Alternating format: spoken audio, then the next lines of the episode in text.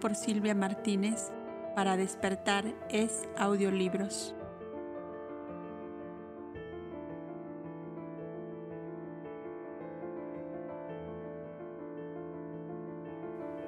La justicia de Iber.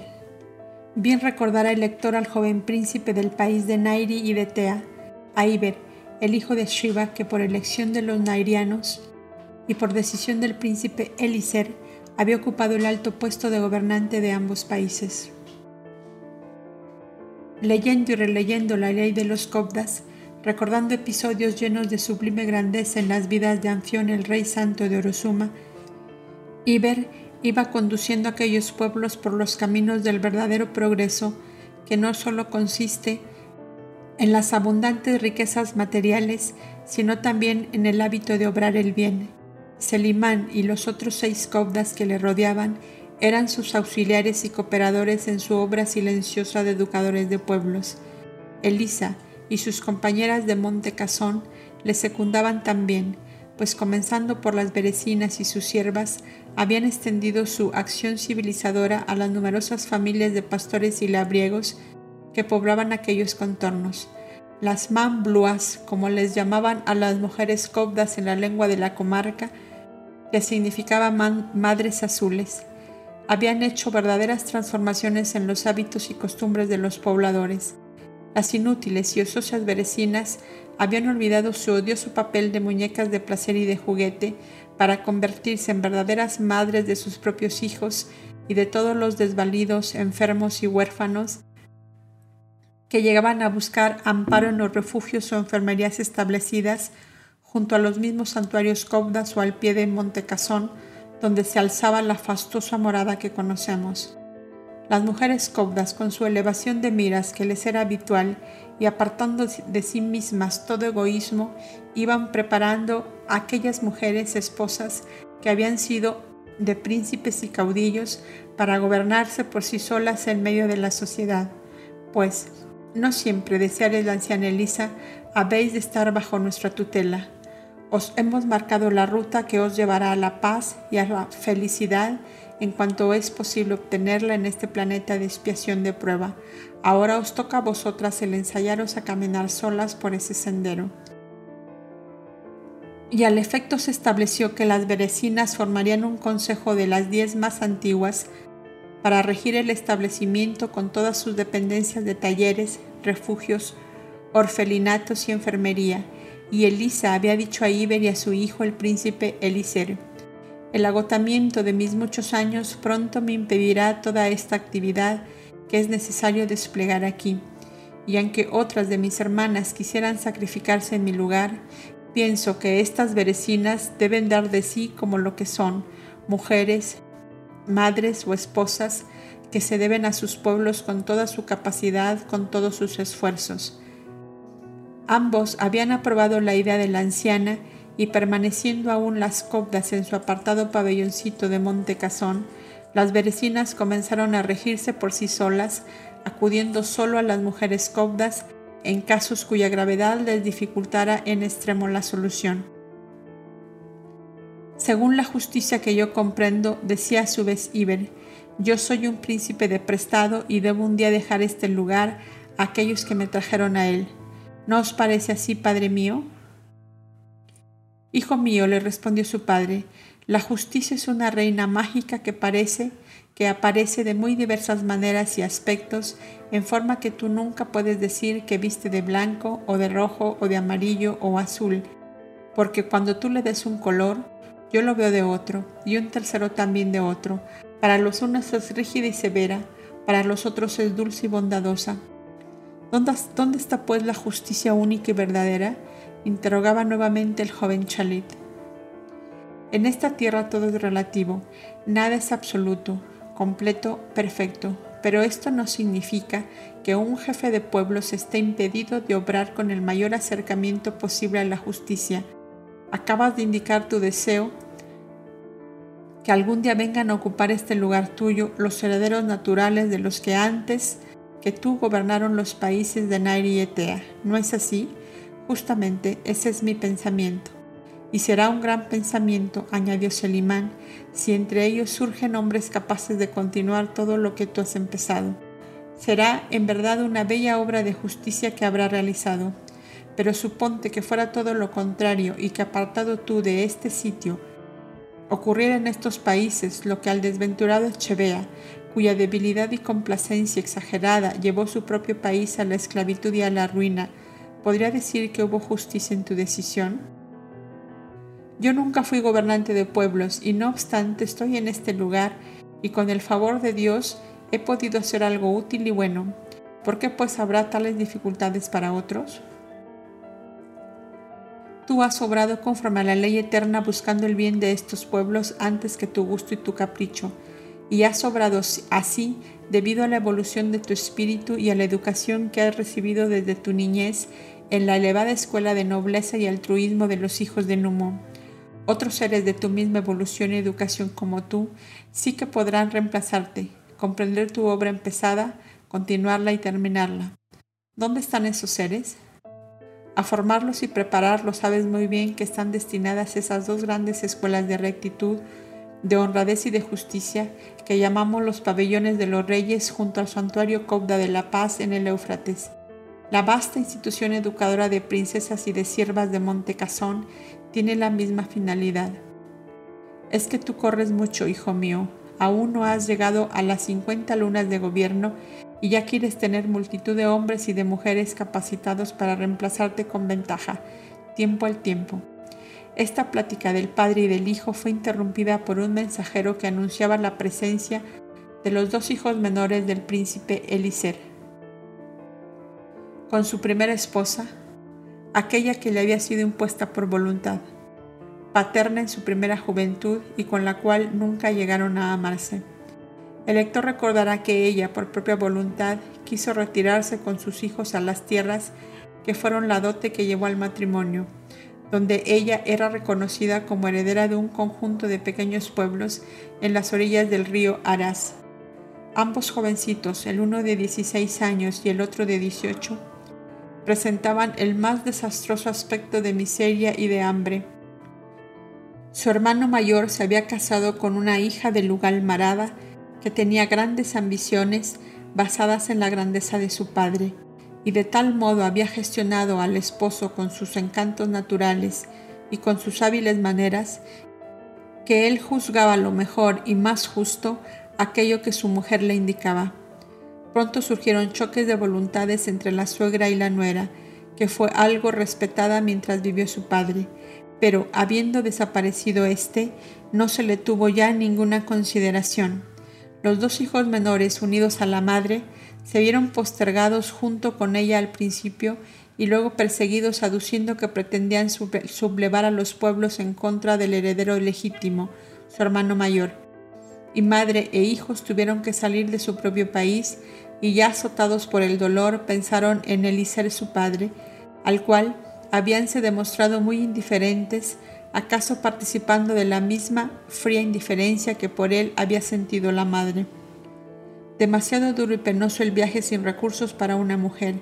Ella envió a sus hijos a pedir piedad al que fuese su marido, pues ignoraba que aquel estaba en la paz en las orillas del Éufrates. Cuando ambos jovencitos se expusieron a ver la dolorosa situación que atravesaban, Selimán dijo a su hijo, La ley eterna se encarga de responder por sí misma a tu honda interrogación. ¿Dónde está la justicia verdadera y única, la justicia que yo busco? El que comete todos estos desastres es un heredero natural del príncipe Eliser de Tea. Con que ya lo sabes, ¿qué habría hecho en este país si aquí hubiera gobernado?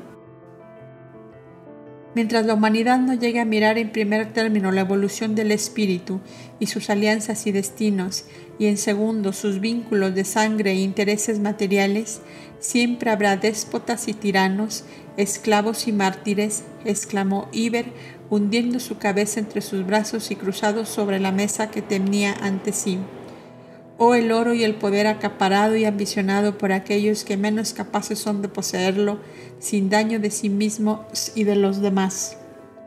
Bien habéis hecho, pobres niños, en venir a los hombres de toga azul en la hora del dolor, dijo dirigiéndose a los hijos de Elisere. porque vuestro Padre dejó de ser el caudillo de este pueblo, su piedad sigue floreciendo en esta tierra por bondad divina. Venid conmigo a descansar de vuestro largo y penoso viaje que antes de una nueva luna el Altísimo nos enseñará el secreto de haceros recobrar vuestra dicha y vuestra paz. Y mientras el imán entró al interior de aquella morada, seguido de aquellas dos víctimas del despotismo de un ser de su propia sangre, Iber continuó sumido en su misma profunda interrogación. ¿Cómo hallar, Dios mío, la justicia única, verdadera, excelsa, por todos lados que se la mire? Y saliendo a la pradera a refrescar su frente al suave contacto de la brisa en aquella mañana sin sol, dejó bogar su pensamiento por la infinita inmensidad que serena se abría ante él a su frente se diseñaban las verdes colinas que le ocultaban la línea azulada del mar grande, de la cual y en una brumosa lejanía se levantaban como perfiladas en el azul del cielo las elevadas crestas del Tauro. Detrás de una de aquellas verdes colinas estaba la caverna de Gaudes, donde había nacido Abel, donde Adamú y Evana habían visto florecer su amor de adolescentes, donde él mismo en su anterior encarnación como Milcha había llorado tanto amado tanto y esperado tanto. Entonces se decía Iber, haciendo el pan, cociendo legumbres, secando frutas, cuidando dos niños estaba para mí cumplida toda justicia. Pero hoy, oh Dios mío, qué pesada e inmensa es para mí la justicia cuando dos numerosos pueblos la piden y la esperan de mí. Yo no quiero que nadie llore, que nadie padezca, que nadie se queje por una decisión mía, mas encuentro a mi paso seres malvados y egoístas y seres débiles, ignorantes y egoístas también, y en el choque de sus deseos y necesidades, ¿cómo encontrarte, oh bella justicia, Madre de la paz y la abundancia? De pronto las nubes arremolinadas por el viento se entreabrieron y un sol de otoño esplendoroso envolvió en nimbos de oro la pradera rumorosa, mientras un viento cálido del Ecuador comenzó a agitar con fuerza las ramas de los árboles. Malo, malo, refunfuñaba un hortelano. Toda la fruta de mi huerto caerá en un solo día. Las orugas la picarán antes de que yo pueda recogerla y perderé un tercio de ella por lo menos. Bien, bien, así cantaba un pastor. Mis ovejas y, mis cabras se beberán todo el agua del remanso, mis cántaros de leche se redoblarán y tendré un gran rendimiento de queso y de manteca. Maligno calor, se quejaba un grupo de campesinos dedicados a la caza de aves y de rumiantes para llevarla después a las grandes capitales. Estas llamaradas de fuego dañarán nuestra cacería de hoy y cuando podamos llegar a Gutium no será rechazada. Iber escuchaba y meditaba. La naturaleza, decía, encierra las grandes manifestaciones de esa eterna energía, causa de toda vida que llamamos Dios, y aun siéndolo, no puede obrar en consonancia con todos los deseos, anhelos y necesidades de otra porción más elevada de sus mismas obras. Verdaderamente la justicia solo existe en esta tierra, considerada como igualdad, no como reflejo de la felicidad para los seres. Para fabricar su morada, el hombre arranca piedras a golpe de pico, desgarra las entrañas de la roca viva que sangra en chispas de fuego, o filones de negro betún, o aristas de dorado metal troncha árboles que sangran también como carne viva herida y palpitante, y montañas y bosques desaparecen de la faz de la tierra como los hombres bajo la tierra en todo que se disgrega en cenizas. La oveja llora porque el tigre es feliz devorando su corderillo. La paloma gime porque el buitre es feliz devorando los polluelos que arrebató de su nido. El pez grande es feliz con la muerte de millares de pequeños pececillos que satisfacen su hambre. Y todo es así en esta tierra, donde la justicia es un símbolo, un ideal, una visión que solo se alcanza en globos de una avanzada evolución, donde no es necesario destruir para crear, donde todos los seres, absolutamente todos, viven de la producción de las especies inferiores y de los frutos de la tierra. Oh, calla pensamiento inquieto y no corras más, porque es un cansancio inútil y una fatiga perdida. Oh justicia divina, sueño contigo, te busco y por fin te hallo. ¿Dónde? ¿Cuándo? Allá en Vega, lejana y radiante, cuando la voz de lo infinito haga detener mi marcha para decirme, vuelve a tu cuna, alma doliente, vuelve a tu cuna y a tu casa donde vivirás sin ver el dolor ni en los unos ni en los otros. Iber comenzó a desandar el camino recorrido diciéndose para sí mismo, mi justicia está hoy por hoy en defender al débil de las garras del fuerte, en hacer comprender a los hombres que el menos egoísta es el más feliz. Y encontrándose con los dos jovencitos que venían a pedir amparo, les dijo, Si vosotros y vuestra madre no ambicionáis grandezas ni poder, podéis aquí en los pueblos que fueron de vuestro padre vivir en paz y sosiego un rebaño de ovejas y de antílopes, un huerto lleno de los dones de Dios y el amor de todos los hombres pacíficos y laboriosos, será vuestra recompensa. Os daré seis camellos y dos elefantes cargados de provisión para vuestro viaje y para conducir aquí a vuestra madre si es de su agrado mi ofrecimiento. Paz, abundancia y amor tendréis aquí mediante la virtud y el trabajo. ¿Eso os basta? Venid, que esa sola justicia me está permitida para vosotros. Los dos jóvenes, jóvenes permanecieron impasibles y silenciosos. ¿Encontráis mísera mi protección? ¿Deseabais un ejército de arqueros que llevaren sus flechas la justicia sobre vuestro hermano mayor? Eso es lo que espera nuestra madre, respondió el mayor. Pues eso es lo que no haré, dijo Iber con gran serenidad. ¿Cuántos hombres, mujeres y niños caerían víctimas de una lucha a muerte entre mis guerreros y los de vuestro hermano? Oh, muchos seguramente, volvió a contestar el joven. ¿Y qué especie de justicia es esa que hiere, mata y aniquila seres inocentes para que vuestra madre vuelva a ocupar su sitial de soberana y un destacado lugar al lado del príncipe su hijo? Tenéis razón, mas nosotros no volvemos allá con esta respuesta pues que tal fue su mandato. Si no venís al frente de un cuerpo de guerreros que me hagan justicia, no os presentéis más ante mí, porque me habréis probado que tenéis la sangre de vuestro padre y no la mía. Iber pensó en el conflicto que podría significarle retener a aquellos dos jovencitos que aún dependían de su madre y sobre los cuales su padre ya no tenía autoridad según la ley de la alianza, pues al quedar ellos con la esposa, Dotada y libre, era ella soberana y dueña de su persona y de sus hijos, hasta dos décadas de edad que marcaban la independencia y la mayoría en los no primogénitos. Quedad aquí, dijo de pronto, y bien acompañados os enviaré a La Paz, junto al Éufrates, donde reside el Tidalá, rey de naciones, jefe de la gran alianza, y donde también está vuestro padre, que seguramente gozará con vuestra presencia.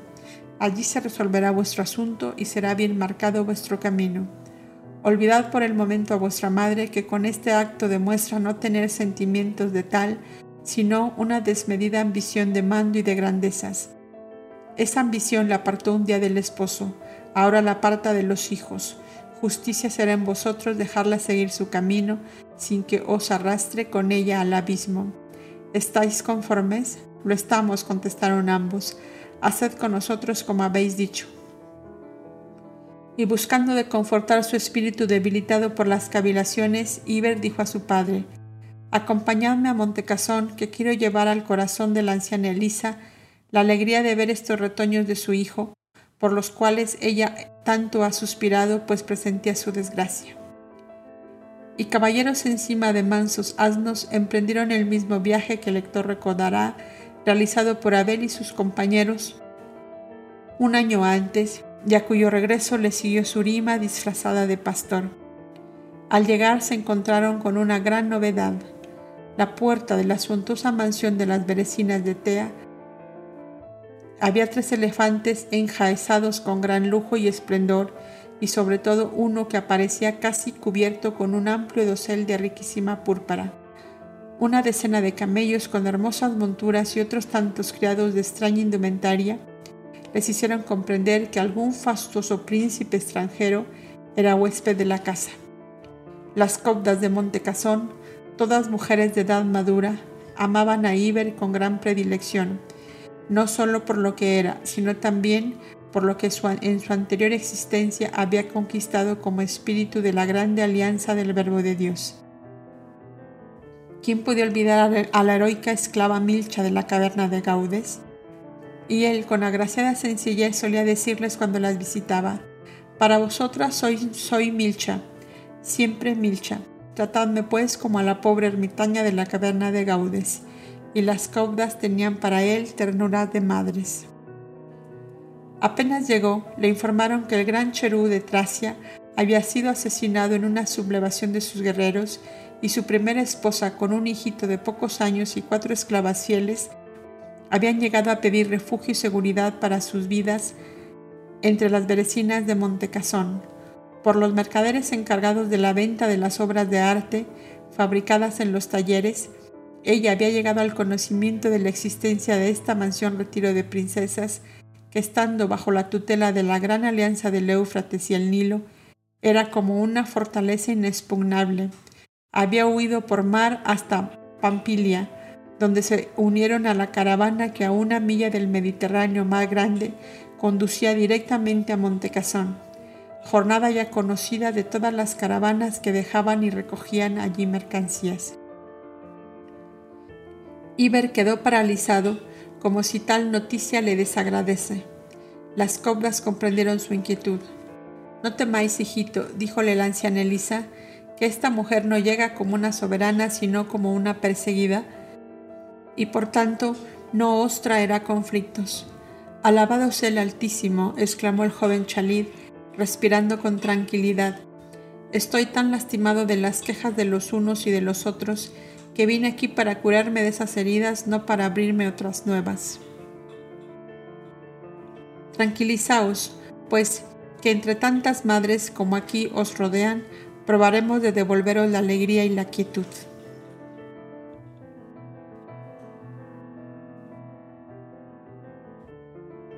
¿Os recordáis de mi nietecita Albina, la niña de las rosas blancas como la llamaban todos? Oh, ya lo creo, si era un encanto esa criatura, respondió el chalid. ¿Y recordáis también a su madre, la joven del país de Arab, que encontró en Abel la realidad de una visión de su niñez? Volvió a preguntar la anciana. Sí, Surima, que dejó la materia en los accidentes de los desbordamientos del Éufrates, dijo Iber. A los diez días del hecho, su cuerpo astral nos apareció aquí, dijo Lubina, deshojando rosas blancas en la pilastra de agua de la rotonda para calmar la fiebre de unas ancianas enfermas que teníamos allí recostadas. Y nos anunció que pronto vendrían aquí sus dos hermanas vendidas como esclavas al gran Cherú de Tracia, que las traía Beni Abad, nuestro buen hermano de Negadá, que aún antes de desencarnar en aquel santuario realizaba trabajos astrales durante el sueño protegiendo a sus dos nietas que eran espíritus de nuestra alianza. ¿Y están aquí? preguntó Iber comprendiendo que habían llegado en el cortejo de la perseguida soberana de Tracia. Están, contestó Elisa, y son tan parecidas a Surima que aun cuando no hubiéramos tenido tal aviso espiritual, creo que habríamos adivinado el vínculo de sangre que las unía con ella. Selmira y Abenisa, que así se llaman, no son espíritus del alto vuelo de su hermana, pero sí se nota ya en ellas una tendencia marcada al bien y a la rectitud. ¿Y qué pensáis hacer con ellas? Eso lo decidirán ellas mismas. Sabemos que en La Paz está su madre Azoris, que llegó en busca de Surima. Sabemos que Disabad, el hijo extraviado de Beni Abad, las buscaba para restituirlas a su pobre madre acaban de ser traídas por la bondad divina a nuestro lado y juzgamos que será para que ellas sigan el camino que la ley les haya marcado. Ahora su ama descansa y si ella obra con la justicia que demuestra desear, les dará sin duda la libertad, pues que a ello trataremos de inducirla. Bien sabéis que aquí terminan todas las tiranías y todas las esclavitudes. Así hablaban a Iber y a Selimán las cobras, cuando un fuerte perfume que adormecía les llegó en las ondas del viento y una música tan suave y lánguida, tan melodiosa y triste, que casi arrancaba lágrimas. ¡Qué injusto soy! exclamó Iber de pronto.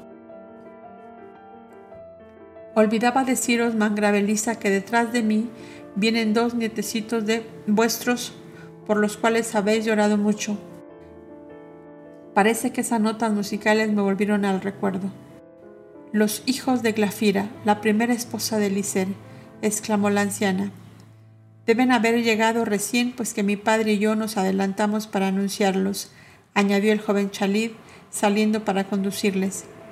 Ellos eran, en efecto, los que tocaban una dulce balada de las montañas caucasianas en un pequeño instrumento de cobre y hueso muy usado en aquella tierra, y el penetrante perfume adormecedor nacía de la piscina de baños en que la destronada cherúa de Tracia acababa de sumergirse ayudada por sus esclavas que vertían en el agua las adormecedoras esencias. He aquí, dijo Ibera entrando nuevamente con los dos jovencitos, que las dulces notas de vuestros glúos anunciaron alegremente vuestra llegada. Aquí tenéis a la madre de vuestro padre. Ellos quedaron impasibles. No me amáis, ¿verdad? les preguntó dulcemente Lisa con sus ojos llenos de amor y de emoción, casi lloraba. Nuestra madre nos dijo que erais una hechicera que habíais embrujado a, vuestro, a nuestro padre, murmuró el mayor. Pero eso no es verdad, gritó el menor, arrojándose a los brazos de la anciana que lo estrechó sollozando. Selimán murmuró breves frases al oído del otro joven, el cual sin resistencia se acercó a Elisa y tendiéndole sus manos le decía, Perdonad, mangrave, mi franqueza. Tuve miedo de la invisible fuerza que os rodea. Parecéis encerrada en un fanal de luz solar. Las cobdas se miraron, pues comprendieron que aquel jovencito percibía el aura de Lisa, que era de una claridad amarillenta de topacio. Es un vidente, se dijeron con sus inteligentes miradas, mientras la anciana estrechaba las cabezas rubias de sus nietos sobre su viejo y amante corazón. ¿Por qué tenéis esa claridad en torno vuestro? preguntó de nuevo el jovencito. La ley eterna os ha permitido verla en tal forma porque existe en vos esa facultad cuando un ser de progreso intelectual y moral os envuelve con irradiaciones de amor, le contestó Selimán, anticipándose a Elisa en responder. Eso solo debería bastaros para pedir a vuestra grave que os sirviera de guía con la seguridad de que os conduciría hacia la dicha verdadera. Ella dio luz a vuestro padre, dijo Iber, cuando apesadumbrado por las rudas y ásperas luchas de su casa y de su pueblo, fluctuaba en un mar alborotado sin acertar con el camino verdadero. ¿Por qué no abrís vuestras almas a vuestra buena mangrave, cuyo corazón es para toda amargura como un panal de miel? La anciana les miraba en silencio acariciando sus bucles dorados mientras los cobdas fueron retirándose discretamente.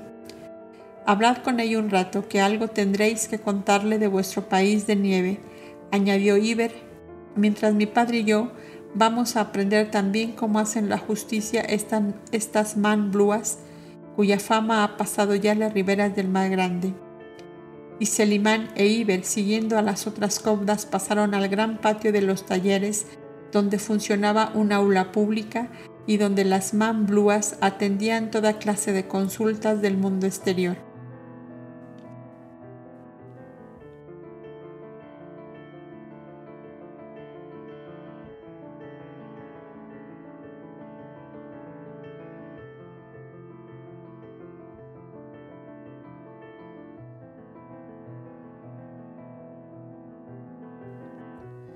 Arco de Oro.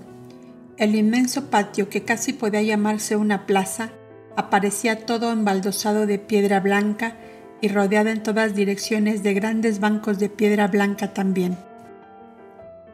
Cuatro cedros gigantescos le formaban un hermoso dosel y su verde ramaje se reflejaba en el agua de las fuentes que se abrían en cada ángulo de aquel anchuroso recinto. A los visitantes les llamó la atención el adorno central que consistía en un inmenso arco dorado que puesto verticalmente sobre un eje de piedra que apenas sobresalía del pavimento, le permitía girar como un molinete en todas direcciones. Era de bronce bruñido y esculpido y brillaba con lucientes reflejos. En las más usuales lenguas tenía grabada estas palabras Soy igual para todos, por esta razón llamaban aquel recinto Arco de Oro. Sentaos en el sitio en que queráis, les dijo Lubina, que vosotros sois dueños en esta casa. Aquí tomaréis un buen reconfortante de frutas preparado por las que eran estas bestezuelas sin destino, y vosotros apreciaréis por medios prácticos lo que se consigue de esos pobres seres que solo esperaban un buen cultivo para producir.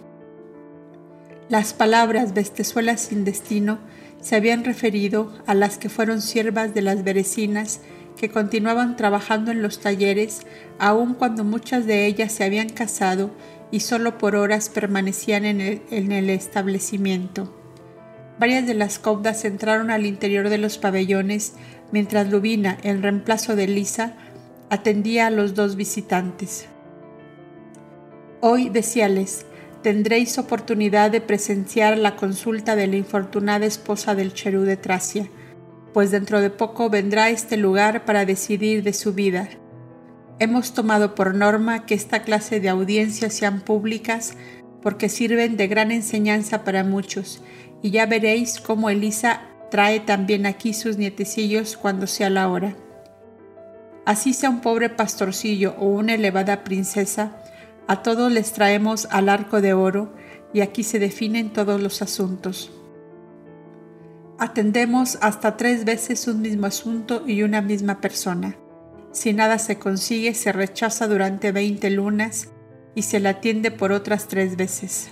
Después, no se la atiende más porque sería perder el tiempo y abrir camino a un abuso que pondría en evidencia una debilidad de parte nuestra. Magnífico, maravilloso, exclamaba Iber encantado, tanto por la suave irradiación de paz y de amor que le envolvía, como por todo lo que estaba escuchando. Pero ¿de dónde sacasteis toda esa forma de hacer justicia y esto del arco de oro y de esas bellas palabras que habéis grabado en él? Os lo diré, respondía Lubina. No sé si recordáis que Lisa y yo somos originarias del planeta que nuestros hermanos astrónomos han llamado arco de oro, por el aura color dorado vivo que le envuelve, dando el mismo color a la atmósfera que circunda dicho globo. Arturo. Estando todas nosotras al venir aquí muy desconsoladas por las graves dificultades que se, dificultades que se nos presentaban, para establecer el orden en la heterogénea sociedad de que nos veíamos rodeadas. Llegamos a la concentración de la noche decididas a escalar con nuestro pensamiento las cumbres de la divina sabiduría para recabar de ella la luz que necesitábamos y parece que nuestro ruego fue atendido y nuestro pensamiento como audaz avecilla se introdujo en el castillo encantado y vio. ¿Qué visteis? preguntó Iber ansiosamente. Calma, hijo, calma, ya os lo dirá, decía Selimán, para dar a Lubina tiempo de coordinar sus ideas. Vimos, continuó ella, en visión clara y perfecta nuestro planeta de origen, arco de oro, que parece ser uno de los mundos donde la comprensión de la justicia ha llegado a ser más clara y perfecta por la humanidad que lo habita.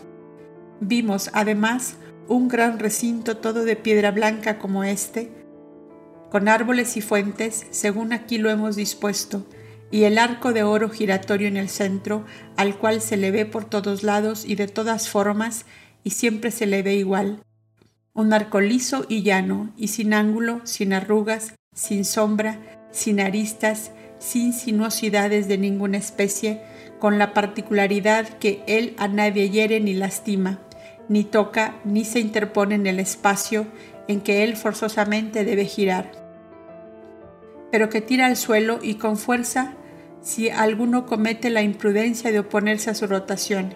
Y cuando así decía, Lubina dio al arco un fuerte impulso con su mano, y el arco giró con tan gran velocidad que lo hacía parecer como un globo de oro resplandeciente.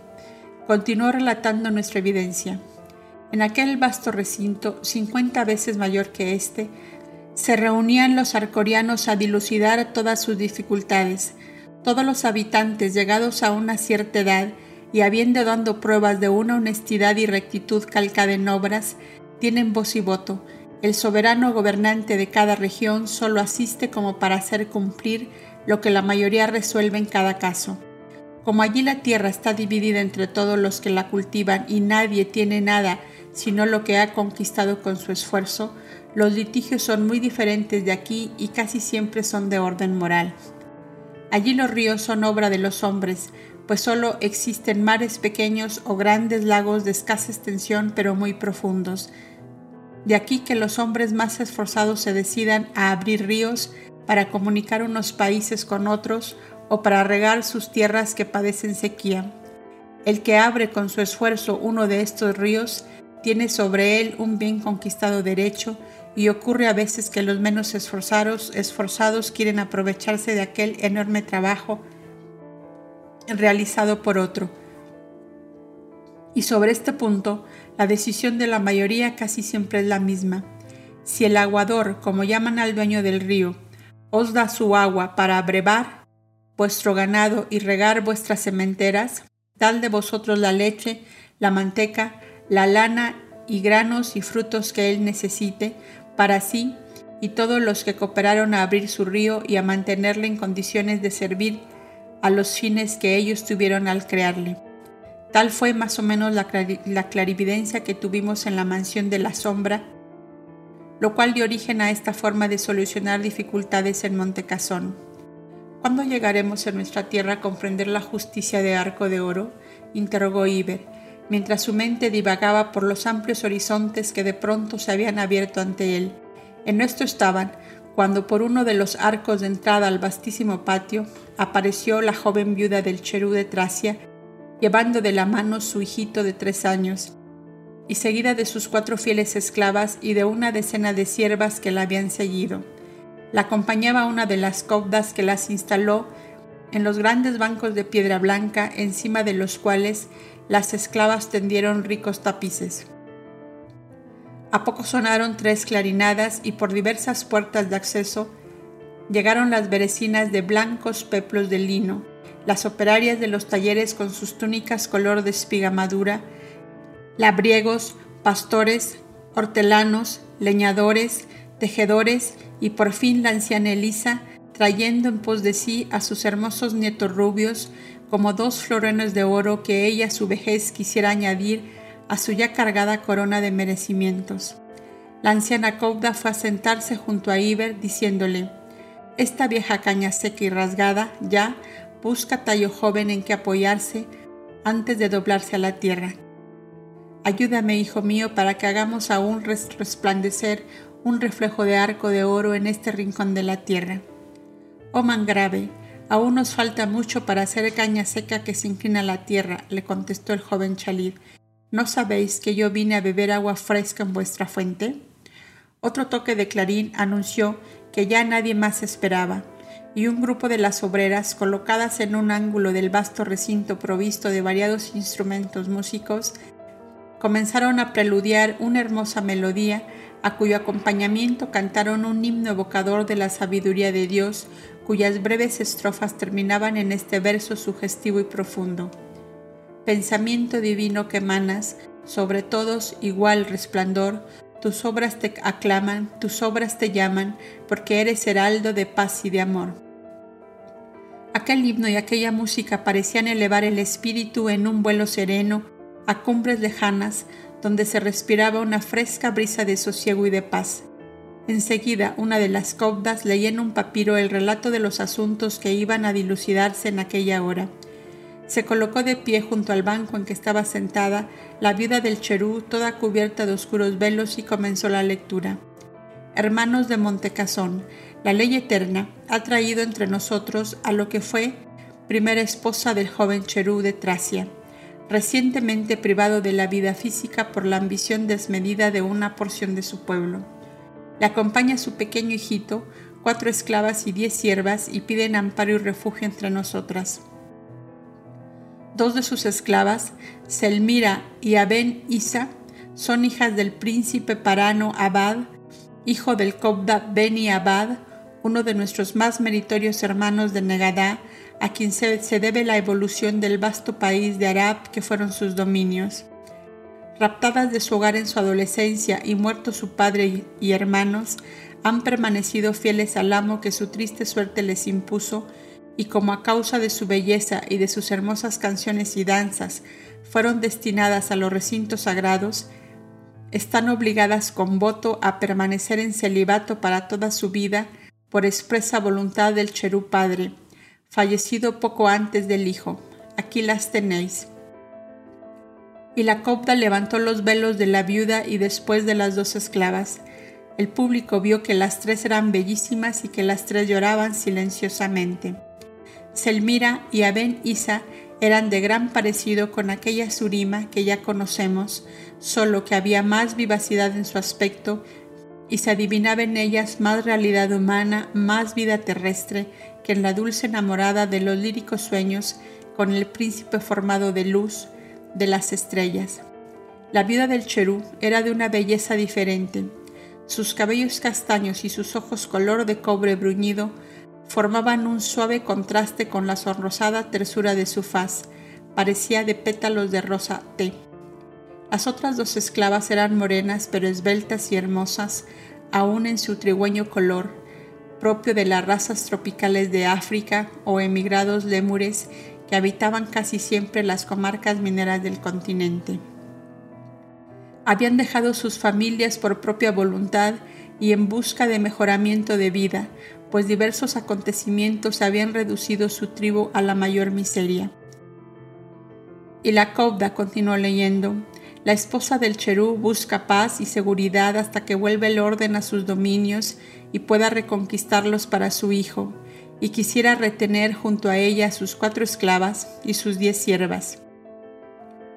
Mas tenemos conocimiento de que la madre de Selmira y Aben Isa, viuda y sin sus hijas, las reclama ardientemente, pues fue su hogar deshecho hace ya años por la invasión de piratas y por la inconsciencia humana que buscaron el oro a cambio del dolor y de la tortura moral de indefensas criaturas. La viuda del Cherú tiene el derecho de haber dado oro por ellas. La madre tiene el derecho que le dio la naturaleza cuando se las dio como hijas. Que la luz de la divina sabiduría se haga en medio de nosotros para que decidamos conforme a la más elevada justicia. La cobda enrolló el papiro y guardó silencio. La viejecita Elisa dijo a Iber, ¿Qué os parece, Chalid? Ningún oro del mundo puede pagar vidas humanas.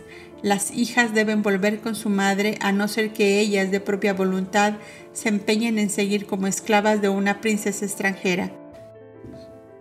Tal es mi opinión, contestó Iber. ¿Qué decís vosotras, hijas mías? les preguntó Elisa.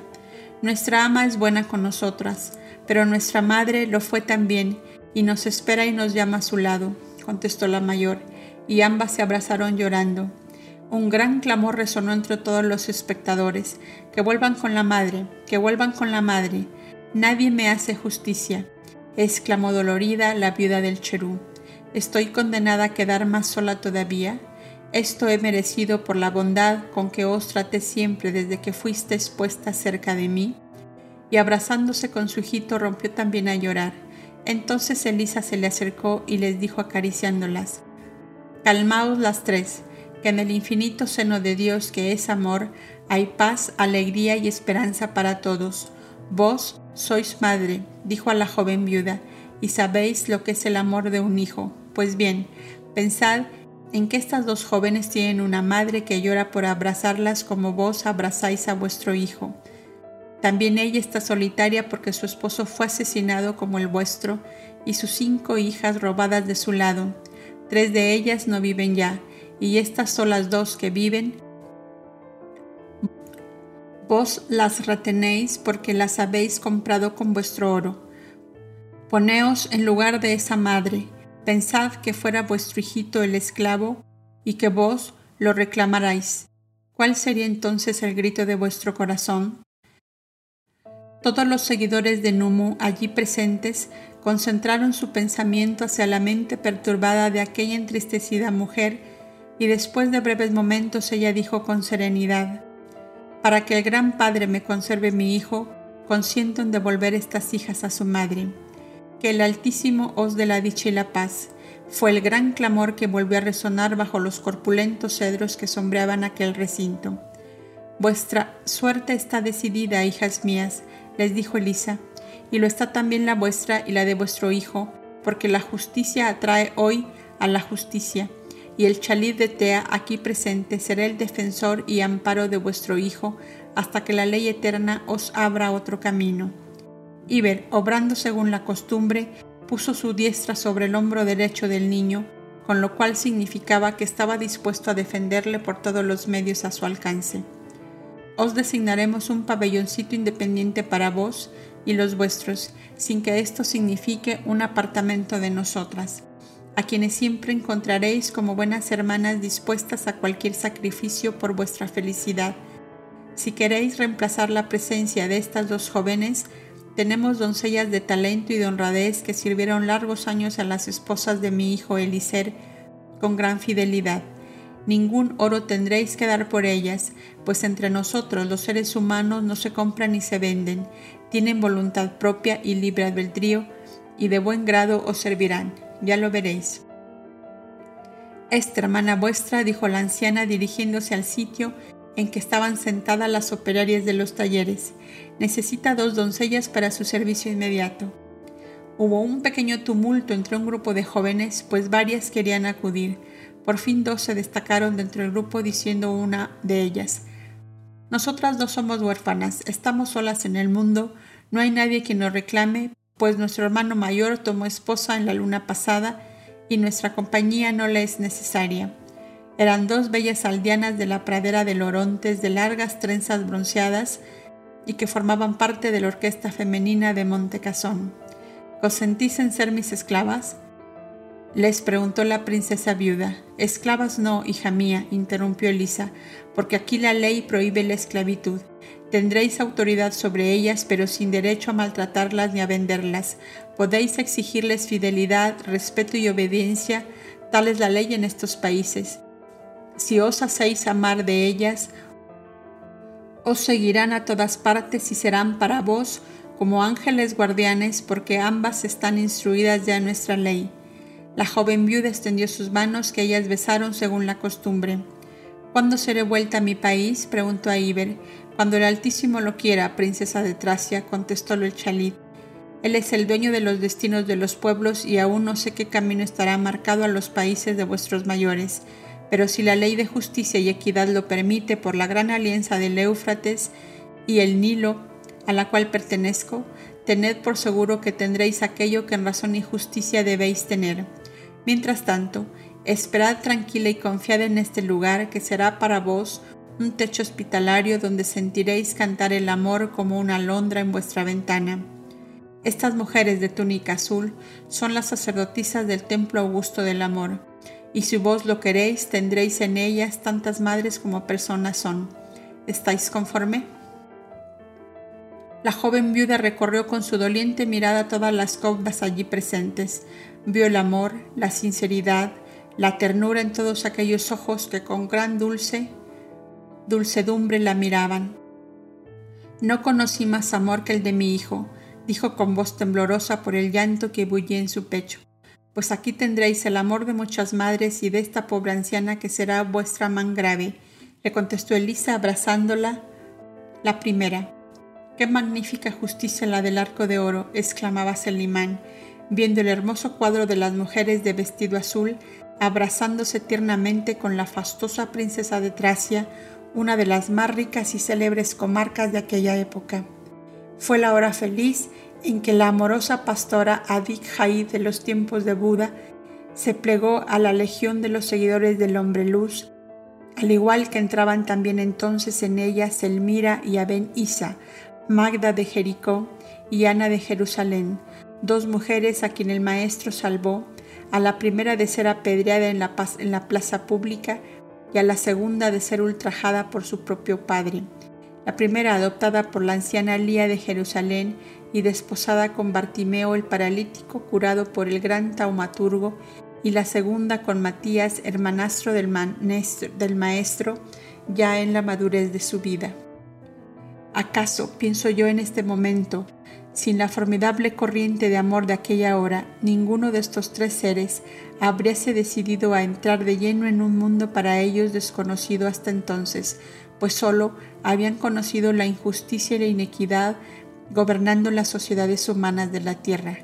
Falta la justicia para mis nietecillos, dijo la anciana, levantando un poco la voz para hacerse oír entre el murmullo amistoso que flotaba como un zumbido de abejas entre flores recién abiertas, y después de explicar en breves palabras esa situación ya conocida por mis lectores, esperó que Iber emitiera su juicio.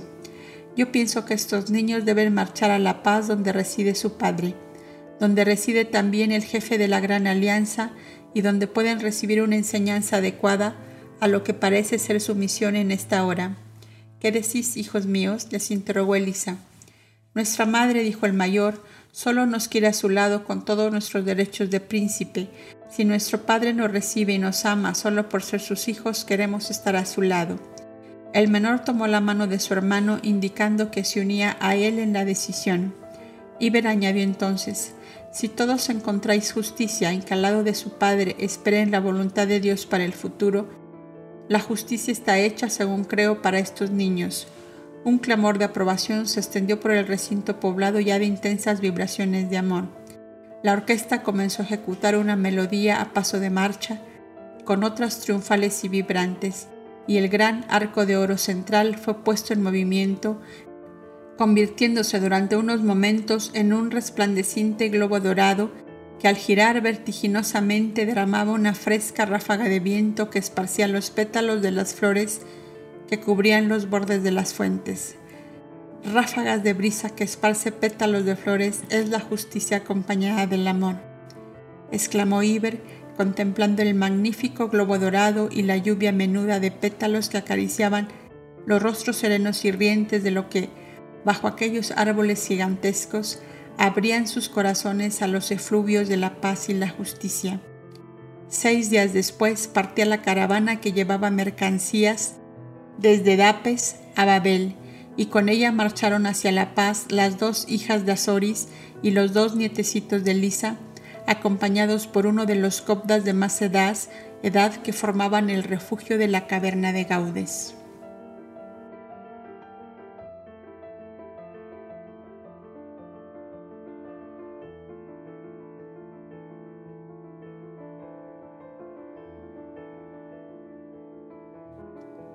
Sol de la tarde.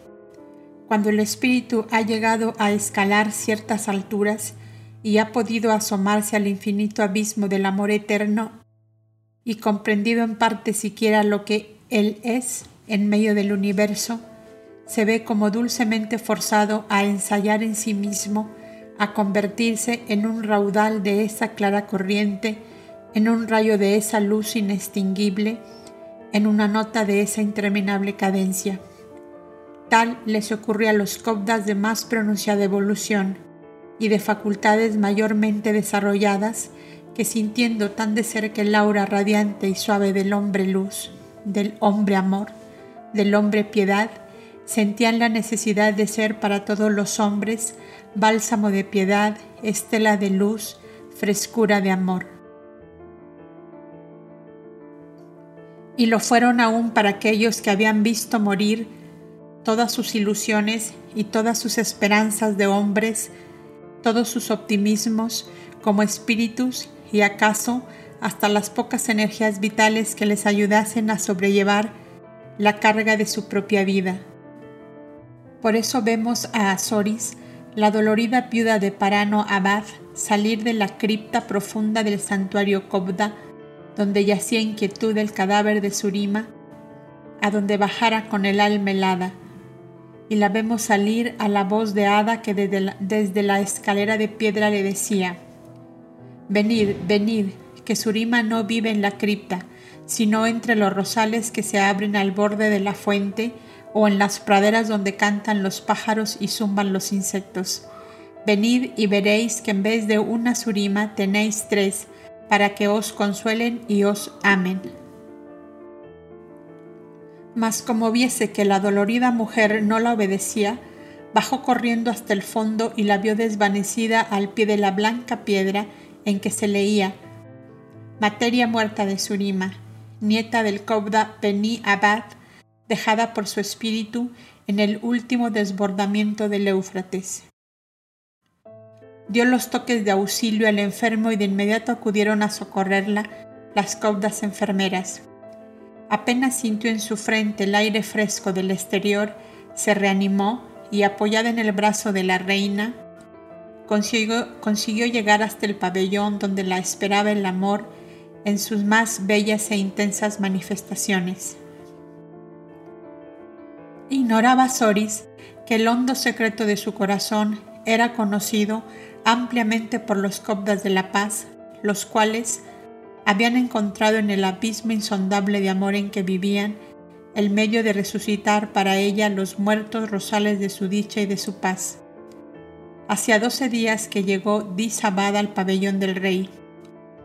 Aquel osco león herido que contemplamos un día en el peñón de Cindy, rendida su altivez y su fiereza ante la suave caricia de los ojos de Abel, que le hablaron de perdón, de piedad y de amor.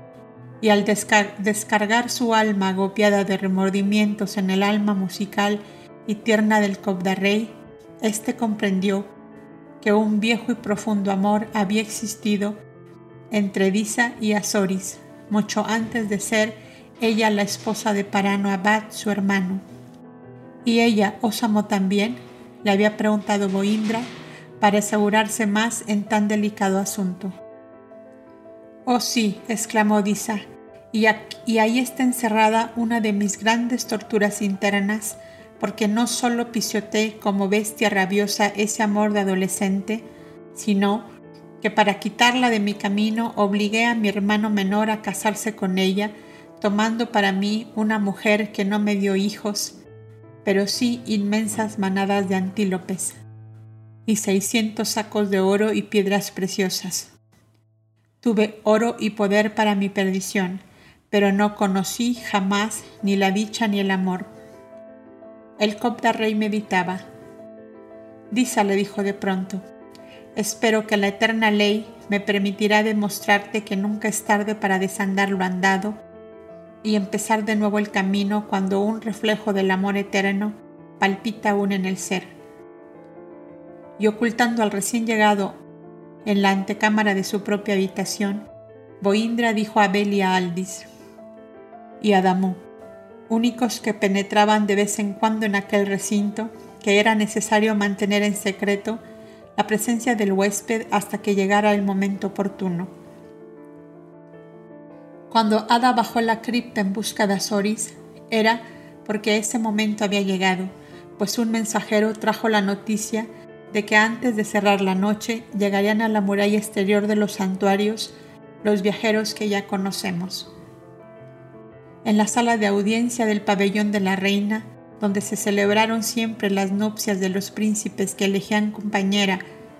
Entre las alumnas del establecimiento se hallaban Boindra y Aldis, Adamú, Evana y Abel. Cuando Ada y las cobdas enfermeras entraron llevando a Azoris, que envuelta siempre en sus oscuros velos, semejaba la estatua del dolor puesta en movimiento por una extraña fuerza que lo obligara a andar en contra de su voluntad.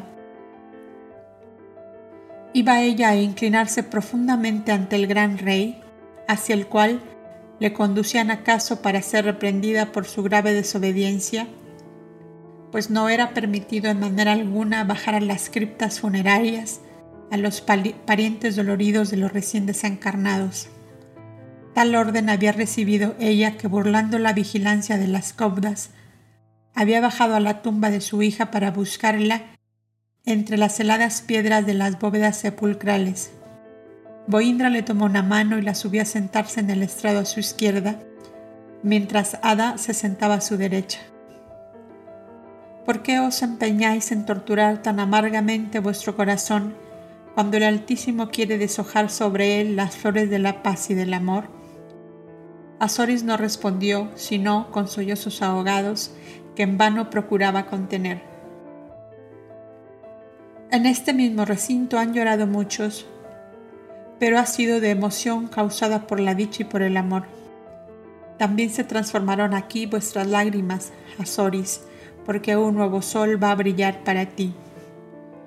Oh, si todos los hombres de esta tierra fueran capaces de comprender las ansias eternas del alma madre por derramarse en todos ellos en inmensas olas de paz, de ternura, de dicha y de amor. Mas los seres de este globo son en su mayoría avecillas sin plumes que aún no aciertan a buscar la luz del sol, ni la frescura de las brisas, ni el suave balanceo de sus alas tendidas en la inmensidad sino que angustiadas y vacilantes apenas buscan las larvas que correan la corteza del árbol en que anidaron, y viven y mueren, y se agitan y lloran en torno a las orugas que les matan el hambre. En estas y otras meditaciones que como perlas de cristal iba desengranando de su alma, plena de armonías, el Cobda Rey, pasaron breves momentos hasta que un pequeño tumulto hacia el pórtico exterior les obligó a todos a prestar atención. En la puerta de entrada apareció Disabad, vestido como acostumbraban los altos jefes del país de Arab, llevando de las manos a las dos hijas de Azoris, cubiertas con el blanco velo usado por las doncellas nobles de aquella época. Cubierta la madre con su espeso velo, no reconoció a los personajes que entraban, y acaso absorbida por su gran dolor, tampoco prestó atención. Abel, que estaba sentado al otro lado de Azoris, levantó suavemente el velo que le cubría el rostro y le dijo en voz baja, Disabad os trae vuestras hijas que habíais perdido. La madre se incorporó como si una corriente eléctrica la hubiera sacudido. Disabad levantó los velos de las dos jóvenes que quedaron frente a frente de su madre, paralizada por la emoción. Y al mismo tiempo que las tres cabezas se unían después en un abrazo de amor indescriptible, el pobre Disabad caía de rodillas al pie de aquel grupo de seres a quienes había torturado tan profundamente, diciendo con voz sorda y temblorosa que semejaba el estertor de una agonía demasiado larga. Que vuestra dicha de este momento os haga capaces de perdonar mi crimen.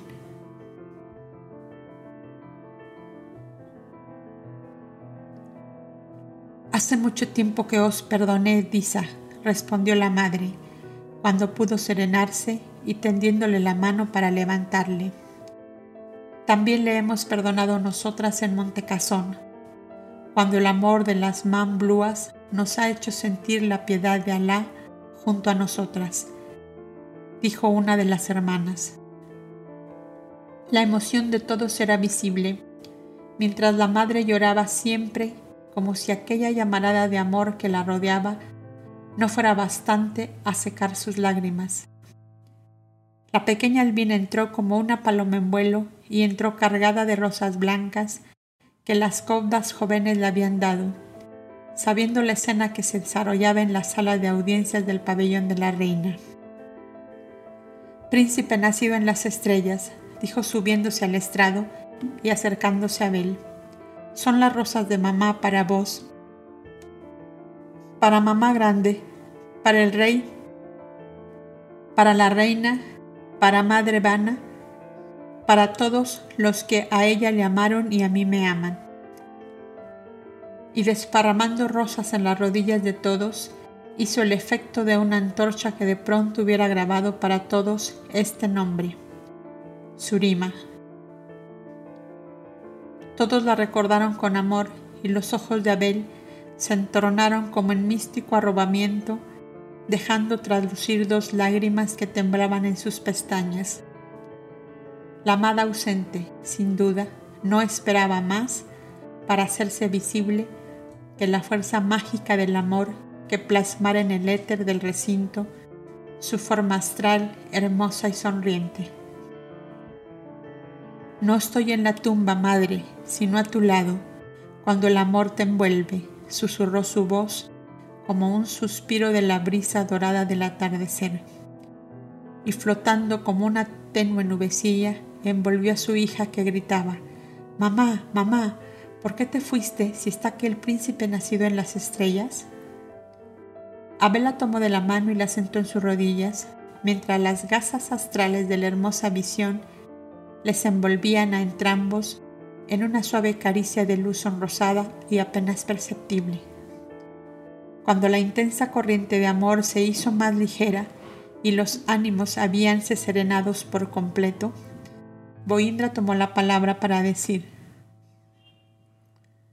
lo que un momento de inconsciencia humana ha destruido, lo reedifica y reconstruye la bondad divina cuando las almas se sumergen en su infinita inmensidad, que es paz y justicia y amor.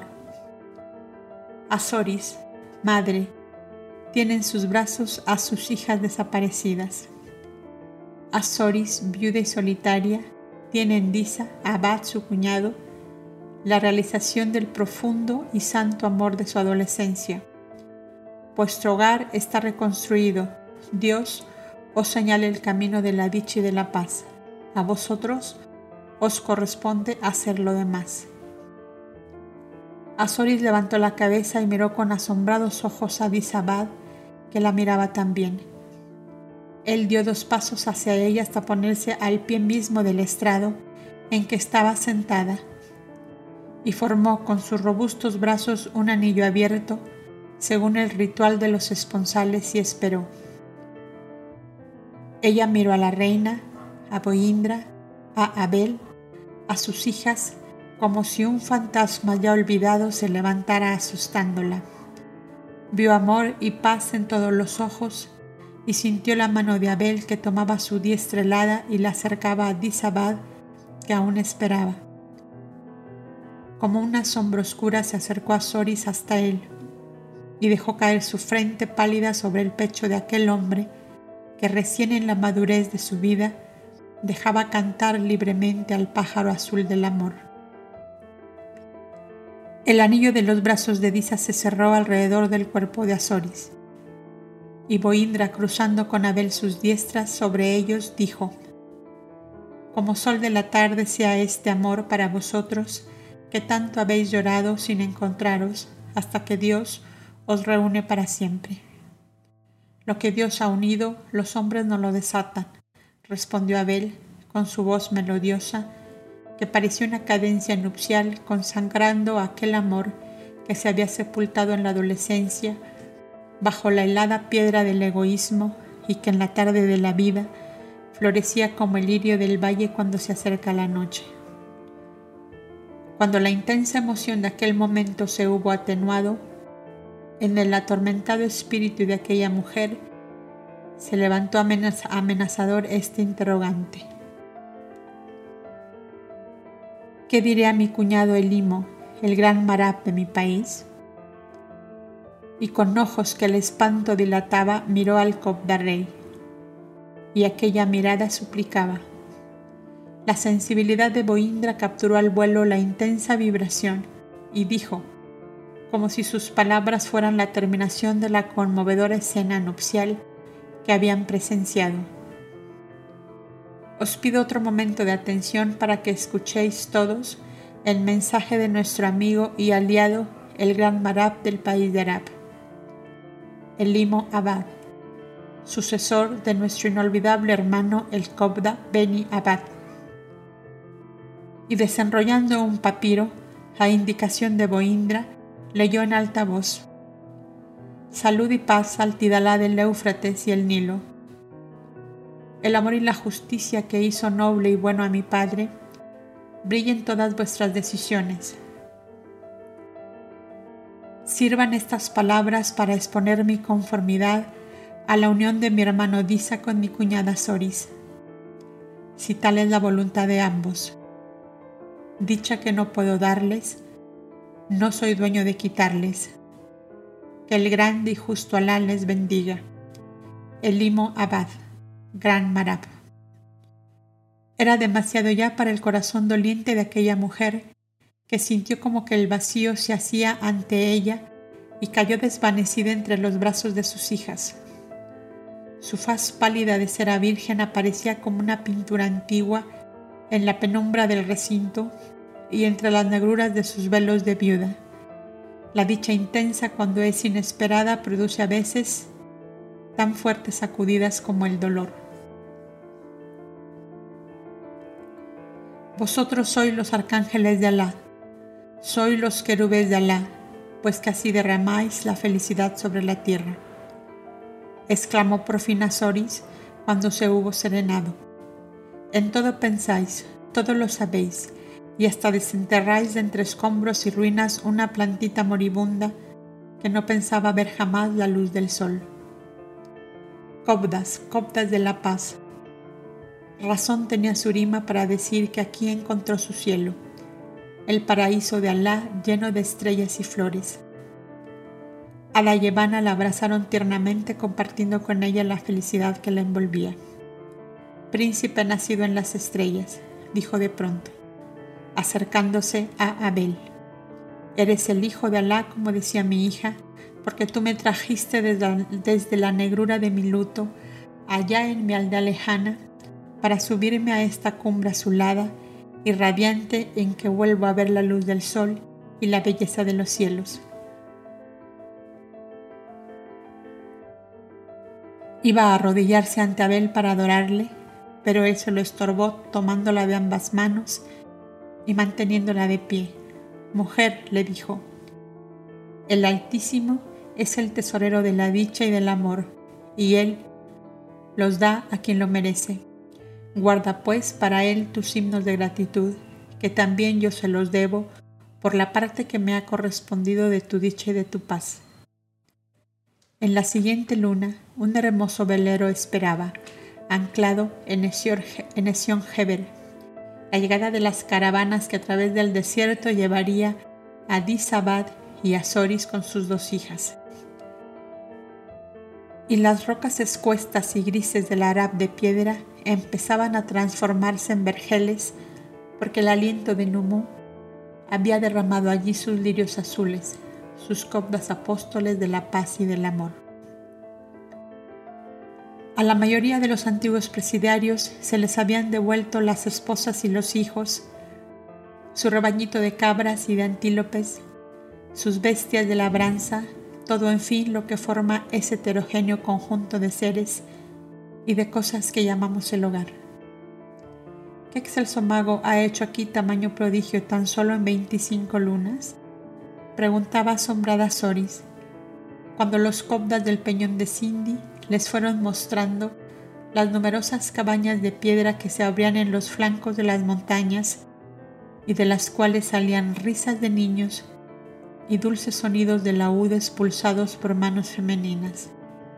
El amor, le contestaban los hijos de Numú.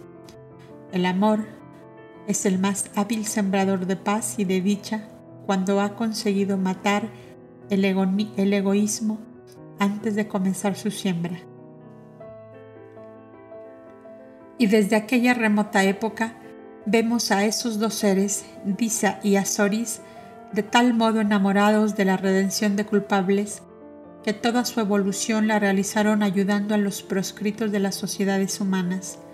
Azoris fue aquella Acté, esclava favorita de Nerón, única mujer que suavizaba la bestia feroz, y que fue el paño de lágrimas y muchas veces la salvación de innumerables cristianos del primer siglo de tan horrendas y fieras persecuciones. El ángel de los calabozos llegaron a llamarla, y hasta la creyeron un ser fantástico, pues disfrazada de diversas maneras aparecía y desaparecía por los oscuros vericuetos de presidios y subterráneos. Y en la edad moderna la encontramos de nuevo personalizada en la decidida y valerosa viuda francesa, Paletier, fundadora de la institución monástica llamada del Buen Pastor, consagrada a la redención de las mujeres delincuentes condenadas por las leyes humanas. En tal personalidad se le conoce por María de Santa Eufrasia. Y Azoris, dichosa y feliz cuanto es posible serlo en el plano terrestre, pensó que una inmensa deuda de gratitud pesaba sobre su conciencia y pensó a sí mismo que con nada podía pagarla, sino sembrando la dicha y la paz en los mismos lugares y sitios en que tanto y tanto había llorado. Su primer cuidado al llegar a su país fue su hijo, juntamente con el cual pasó a visitar al gran Marab, su cuñado, que le recibió cordialmente.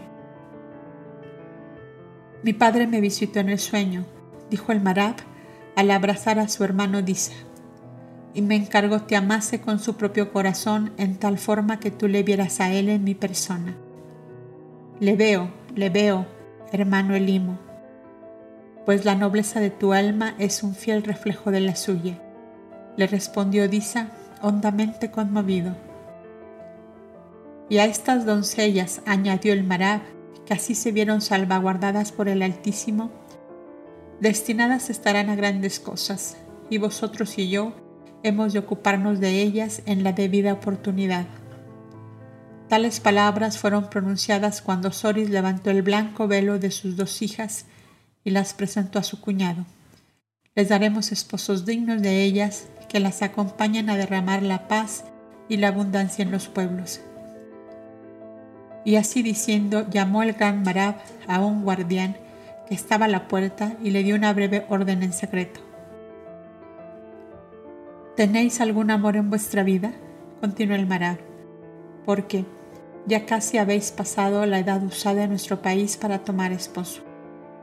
Lo tuvimos, mas como éramos esclavas destinadas a los perfumes del templo, aquel amor fue sepultado en el silencio y en el olvido, contestó Selmira, que era la más expansiva y resuelta. A Disabad se le oprimió el corazón con una extraña angustia pues sintió que su conciencia se erguía como un acusador formidable y apuntándole con su dedo de acero le decía, tú, tú, tú causaste tamaño dolor. Si aún viven sobre la tierra aquellos que amasteis, dijo con impetuosa vehemencia, yo les traeré a vuestro lado, aunque sea de los confines del mundo. Fueron reducidos a esclavos eunucos por el delito de habernos amado respondió Aben Isa, y rebeldes a tal situación se dieron la muerte por sus propias manos.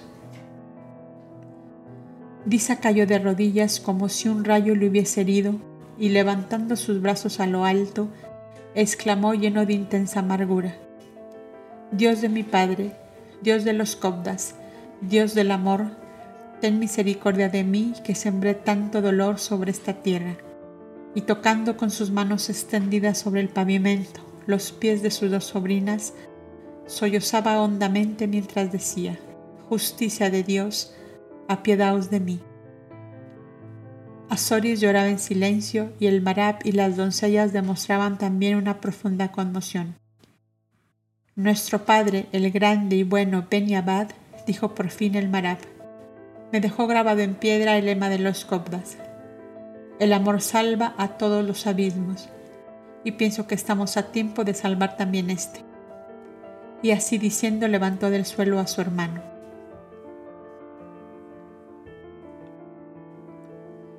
El guardia volvió en ese momento seguido de dos gallardos guerreros, cuyo traje y aspecto en general demostraba muy a lo claro que eran altos personajes en aquel país. Ambos se inclinaron profundamente ante el marab que les dijo, os prometí un galardón por vuestra valentía en la campaña que realizáis para limpiar de piratas el Golfo del Mar Bermejo. Una parte os la di al colocaros como jefes de las dos tribus que buscaron nuestro apoyo y defensa. Ahora completo mi don. Os doy por esposas a mis sobrinas, las hijas de mi hermano Parano Abad. Si tenéis la suerte de saber conquistar su amor, como habéis conquistado para la paz y la justicia las tribus esclavas de los piratas del Golfo. El Marab levantó los blancos velos de ambas doncellas. Selmira, Abenisa, exclamó uno de ellos lleno de emoción. Yumef, el niño de las alondras, exclamaron ellas a su vez. Todos prestaron gran atención. Entonces, ¿No eras extraños los unos para los otros? dijo complacido el Marab. Este guerrero, dijo a interviniendo, era hijo de un mercader de esencias allá en Parano, nuestra tierra nativa, el que fue asesinado por los piratas dejando a su hijo de poca edad. Para ganarse la vida recogía pichones de alondras que las gentes le compraban de buen grado a cambio de las provisiones que él necesitaba. Mi marido, vuestro hermano, le tomó gran afición, sobre todo por lo bien que cantaba al compás de su laúd, y le llevó a nuestra casa. Cuando la desgracia vino sobre nosotros, no le vimos más y le supusimos muerto en el desastre. Estuve cautivo de los piratas, contestó el aludido, pero tuve la suerte de salvar de un naufragio un hijo del amo que me tocó y como me hubiese prometido darme por ello lo que yo le, pidiera, pedí la libertad y me la dio. Este compañero es ese hijo salvado por mí, que muerto su padre, emigró a estas tierras y se puso al servicio del gran Marab. Maravilloso, dijo el príncipe. Creo que el alma genial de mi padre ha tejido estas redes de oro que van atando almas y almas. ¿Creéis que el amor cantará para vosotros? Preguntó mirando alternativamente a los dos gallardos guerreros y a las doncellas sus sobrinas. Las alondras de mi niñez parecen cantar todas juntas en esta hora, murmuró Yumev acercándose a Aben Isa con su diestra extendida. La joven puso su mano tímida sobre aquella otra mano francamente abierta ante ella, y el gran Marab dejó de nuevo el velo de la doncella, cuyo rostro debía quedar cubierto para todos los hombres que no fueran el esposo que había elegido. ¿Y tú, Mafir? dijo el gran Marab, ¿temes al amor que te busca en esta hora para coronarte? No, gran Marab, contestó resueltamente el guerrero. No temo al amor, sino que deseando ser amado libremente, espero al amor que venga a mi encuentro. Todos miraron a Selmira. Yo estoy en igual caso, dijo la doncella, que tímida en sus afectos aún no se decidía. Yo me constituyo en ministro de ese gran mago, de ese gran rey, a quien todos obedecemos, dijo el gran Marab, y tomando de la, mano a Selmira la llevó al guerrero que extendió sus manos para recibirla y el Marab bajó también el velo blanco de Selmira sobre su rostro de cera virgen. Azoris y Disa, hermanos míos, añadió el Marab, la justicia de Alá y nuestro Padre de augusta memoria os ordenan cumplir hasta el final con su obra. Y Disa y Azoris, con sus manos tendidas sobre las inclinadas cabezas de sus hijas, pronunciaron las solemnes palabras que según su costumbre concertaban los esponsales para ser luego realizadas en el término de seis lunas. Que Alá os conduzca por los caminos de la justicia y de la paz, dijo solemnemente el gran Marab, para que seáis prolongación del alma noble, grande y justa del gran Beni Abad, el Kobda que dejó su reinado para convertirse en sembrador de la dicha y la paz sobre los pueblos.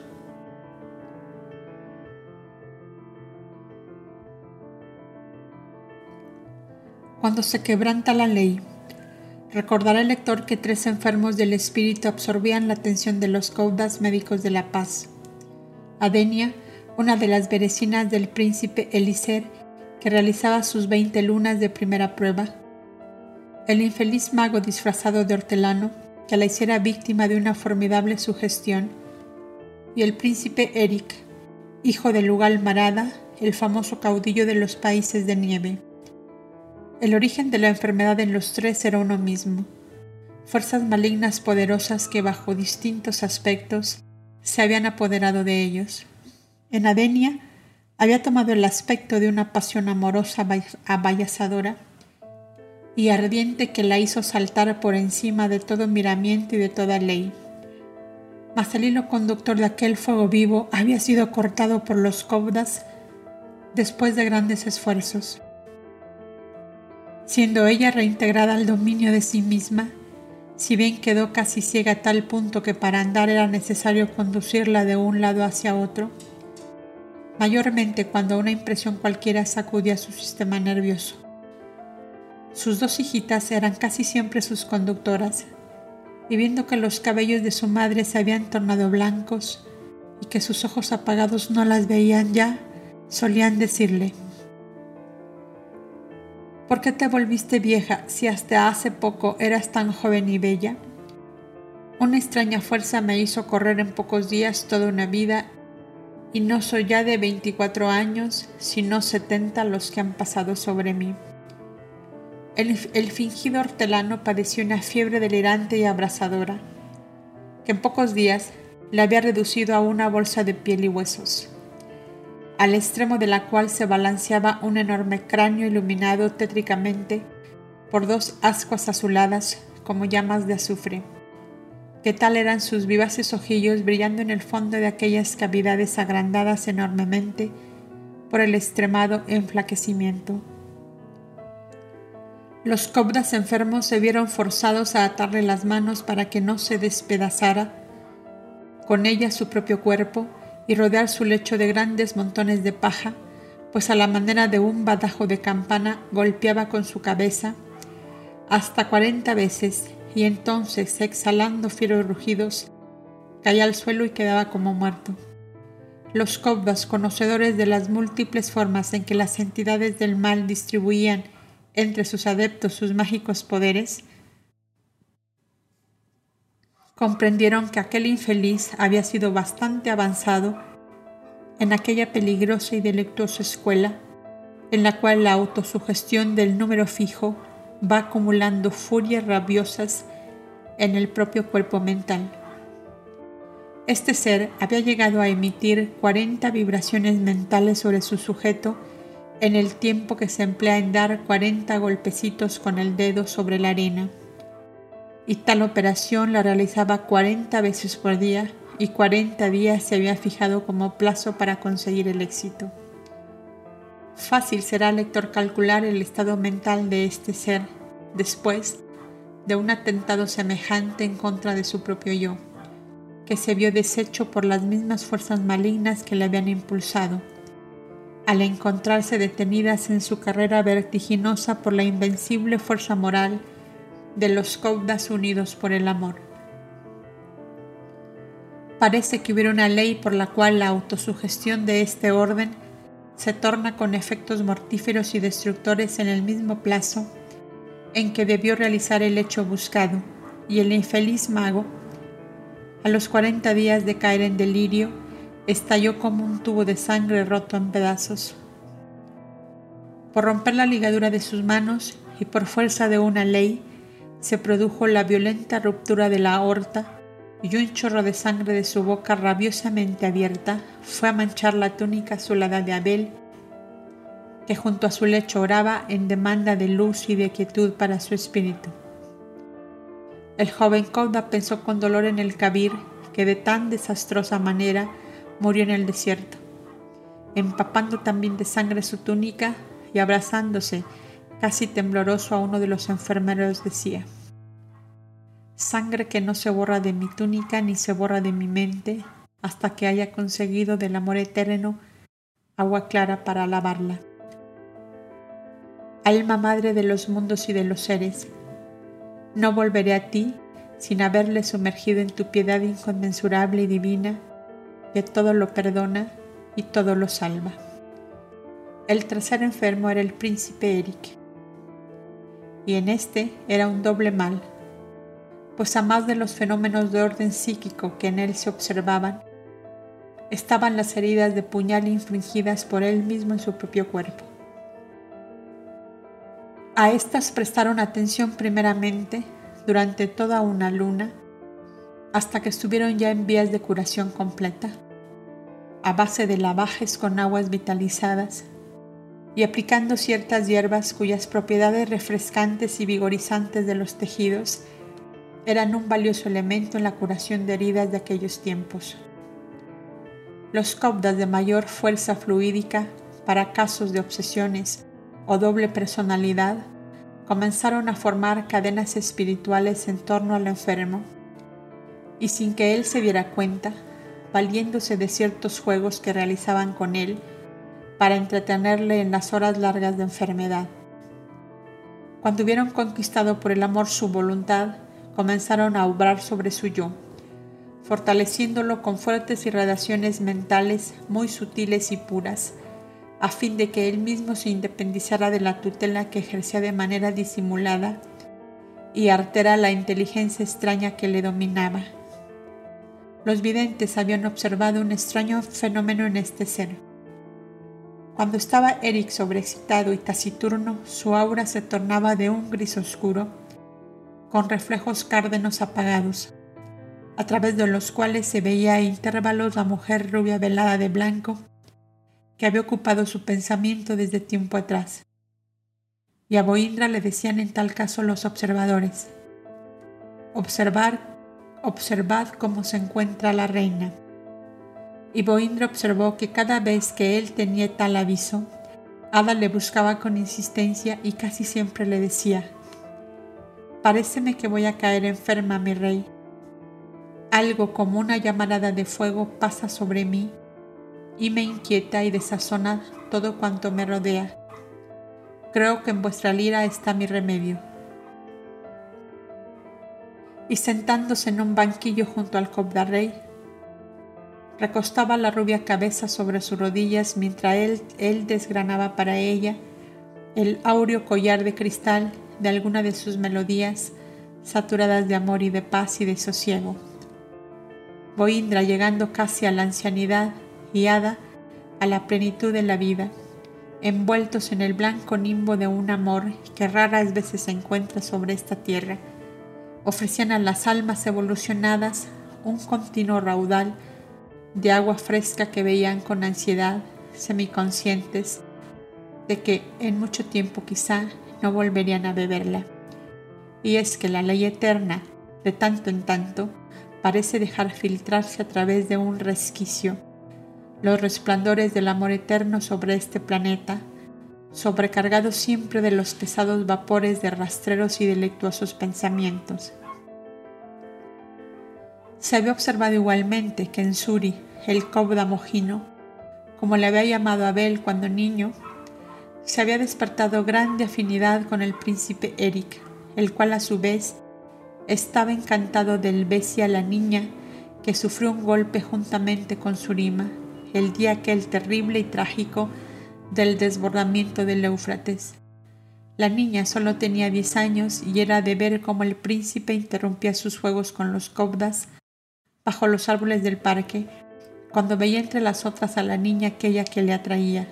En tal momento, los cobdas observaron que su aura se tornaba normal, o sea, de un gris azulado y blanquecino, con suaves reflejos verde claro y rosado, como si un iris flotante le siguiera.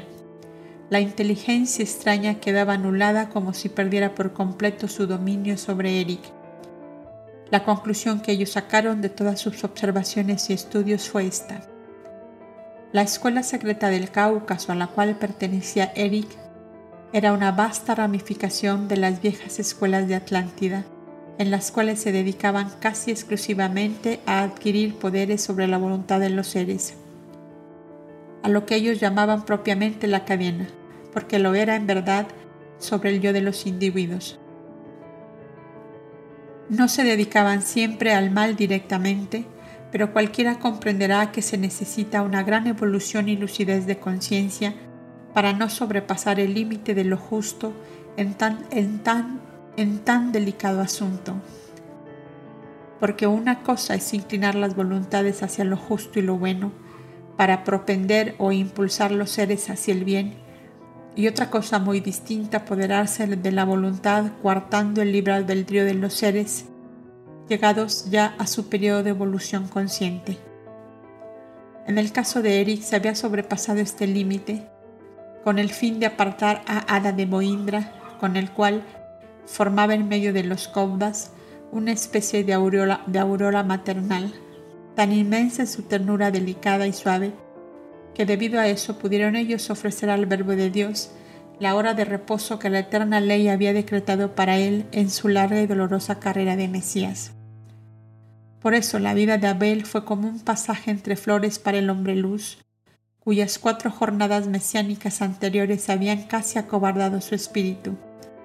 Tan crueles y amargas habían sido por la incomprensión que le rodeó, para todas las almas de avanzada evolución. Hay en lo infinito del tiempo y del espacio una o varias etapas que los coptas llamaban hora de reposo en la eternidad en la vida.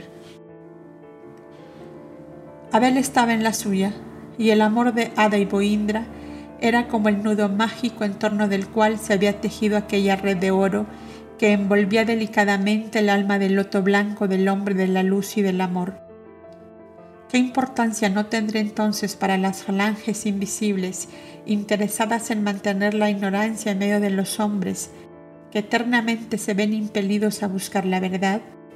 ¿Qué importancia no tendría el entorpecer el paso del hombre luz en esa hora trascendental de su vida de Mesías? El horizonte mental de Eric comenzaba a esclarecerse, y los cobdas clarividentes comprendieron toda aquella enmarañada madeja que pacientemente comenzaban a desenredar. El dominio extraño que él sufría se iba haciendo cada vez más débil y a la vez se iba cortando la atracción que Suri había sentido hacia él. Ambos espíritus habían sido encadenados por la misma inteligencia que ejercía dominio a la vez sobre muchos seres de parecidas tendencias y de un grado de mentalidad más o menos igual. Por eso, ambos habíanse visto ligados por un amor pasional profundo con Ada, aún en la vida anterior inconscientes ellos mismos de que jugaban un papel ingrato que no les llevaría a la felicidad, sino a la desdicha. El camino de Eric lo había marcado él mismo antes de aparecer en el escenario de la vida, y este camino apareció claro ante los hombres, de toga azul, que buscaban el secreto de todas las cosas en el seno inconmensurable de la sabiduría divina, bien seguros de que, en aquel eterno libro hallarían el porqué de todas las cosas. Y uno de ellos dijo, la, inocente simpatía del príncipe por aquella niña será su salvación en esta hora, porque la suave irradiación de ese amor le mantendrá distraído de todo otro pensamiento perturbador y dañino. El detenido estudio que de este caso realizaron les llevó a todos a la unificación de pensamientos y dueños ya del escenario en que actuaban y conociendo a fondo a los personajes, los Cobda resolvieron con acierto el gran problema. Lugal Marada, Cherú y Aitor a la vez, o sea, rey y gran sacerdote de muchos de los pueblos del Cáucaso, debía decidir entre renunciar a su sueño de oro de unir bajo un solo cetro el norte y el trópico, o perder hasta la dinastía gloriosa que decía haber fundado y que deseaba perpetuar con seres de su propia sangre. Y antes de perderlo todo, el viejo caudillo optó por salvar lo que tenía seguro. Habéis venido, le dijo Boindra, a buscar la verdad entre los cobdas. He aquí que después de cuarenta auroras hemos llegado a esta conclusión. Y el copta rey hizo desfilar ante el asombrado Cherú la psiquis de su propio hijo, la suya propia, la de la mujer que lo había traído a la vida como madre y la dura cadena que envolvía a Eric entregado a peligrosos estudios suprafísicos con maestros de conciencia perturbada y sin la luz y evolución necesarias para servir de guías en tales conocimientos, cuya base y fundamento es el completo dominio de la naturaleza inferior del hombre que por medio del vencimiento propio consigue elevar su yo hasta la más íntima unión con el alma madre, con la eterna llama viva que todo lo purifica, lo anima y lo transforma.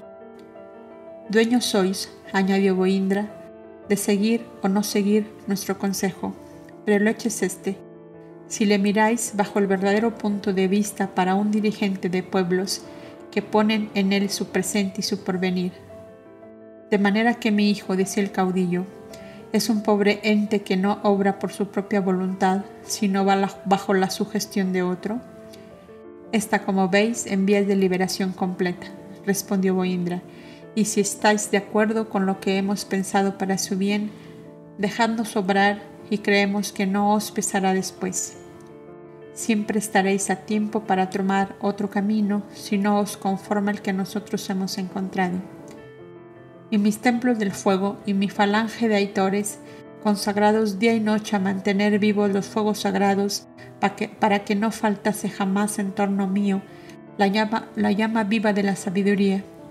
¿De qué me han servido cuando de ellos he necesitado? ¿Dónde está la verdad? ¿Cuál es la verdad? cuál es el Dios de la sabiduría y cuál es el Dios de la mentira. y los signos que las llamas y ascuas del altar diseñaban en la sombra de los santuarios, marcando rumbos a mi vida y a mi dinastía y a mi futuro y a mi gloriosa descendencia, ¿qué son? ¿Qué se hicieron? ¿Dónde están? Dioses falsos, engañadores y mentirosos, aitores inicuos, ignorantes, farsantes, sin alma, sin ideales, bestezuelas estúpidas, ya os tendré de nuevo a mi alcance. Calmaos, Cherú, dijo Leboindra, viéndole caer como en un delirio de furor que iba subiendo de punto. Calmaos, que el que ha llegado a descubrir el engaño tiene ya la mitad del camino andado. ¿Quiere decir que soy como un cordero maniatado en vuestras manos y que tengo que hacer lo que vosotros queréis? interrumpió de nuevo el caudillo. El rey entornó sus bellos ojos de color castaño para quitar su propio espíritu que tendía a suplevarse ante la inaudita inconsciencia de aquel hombre. Los cobdas del turno de esa hora sintieron en la mansión de la sombra la llamada del cobda rey, y unificados sus pensamientos le formaron una coraza que le mantuviera invulnerable a las flechas. Sintiéndose ayudado se serenó prontamente, y antes de que Lugal Marada se diera cuenta de la interrupción, continuó la conversación. No os pongáis, Cherú, en condiciones de víctima, porque aquí no hay verdugo de ninguna especie. Y en vez de figuraros que sois un cordero maniatado en nuestras manos, pensad más bien que sois un hombre que va de viaje, y que encontrando un obstáculo en el camino, pedís a otro viajero que os lo ayude a salvar con lo cual entre ambos dejáis el camino expedito para vosotros mismos y para los que vendrán en pos de vosotros. ¿No os parece este pensamiento mucho más digno de vos, Cherú, habéis sido llamado a dirigir pueblos? Tenéis razón, respondió ya calmado el caudillo. Como habéis sido vos el viajero que encontró el obstáculo, pude haberlo sido yo, y con la misma voluntad con que os queremos ayudar hoy, ¿acaso nos hubieses ayudado vos llegado el caso? ¿No es así? Mirad esta bolilla de lana. Y el Cobda Rey le hacía contemplar la pequeña borla azul oscuro en que terminaba el cordón que sujetaba su túnica a la cintura. En el maravilloso concierto de los mundos, cuyo número no podemos contar, como son incontables las arenas del desierto, las gotas de agua del mar y las hojas de los árboles del bosque, esta tierra es así de pequeña e insignificante vista entre el conjunto. Y en esta diminuta esfera, ¿qué cosa puede haber grande como no sea la propia grandeza de Dios en que vos y yo estamos sumergidos?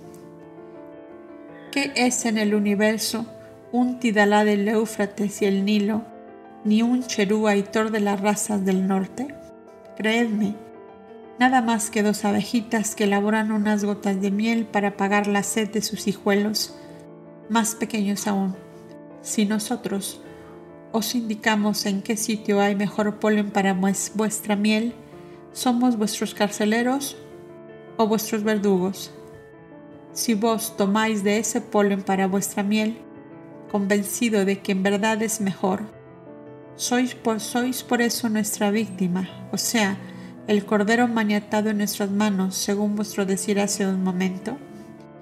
El alma del lugar marada íbase sumergiendo suavemente como en un fresco raudal de aguas quietas y serenas, hasta que dueño de sí mismo tendió ambas manos a Boindra diciéndole, Sois los hombres de la luz, no hay nada que hacer la sabiduría habla por vuestros labios, oh Rey, y sin querer mandar, mandáis.